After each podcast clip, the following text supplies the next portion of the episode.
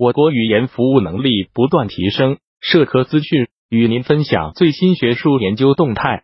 大家好，欢迎收听中国社会科学网音频节目。六月二日，教育部、国家语委在京发布了二零一九年中国语言文字事业和语言生活状况，由广州大学粤港澳大湾区语言服务与文化传承研究中心组编的《中国语言服务发展报告（二零二零）》正式发布。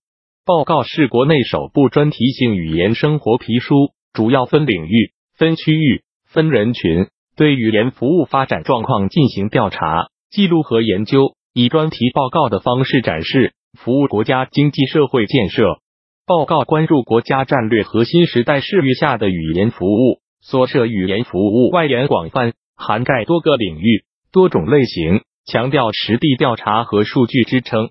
报告主编。广州大学党委书记屈绍斌表示，语言服务是观察语言生活的重要角度与窗口，同时也是提高语言生活质量的重要途径。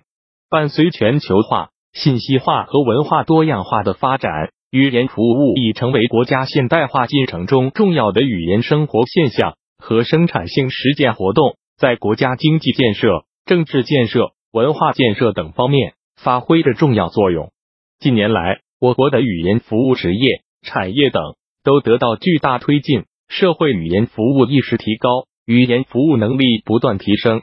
本期节目就到这里。如果您想收听更多音频节目，获取更多学术资讯，请关注和订阅中国社会科学网。让我们携手共同打造哲学社会科学爱好者的精神家园。感谢您的收听，我们下期再见。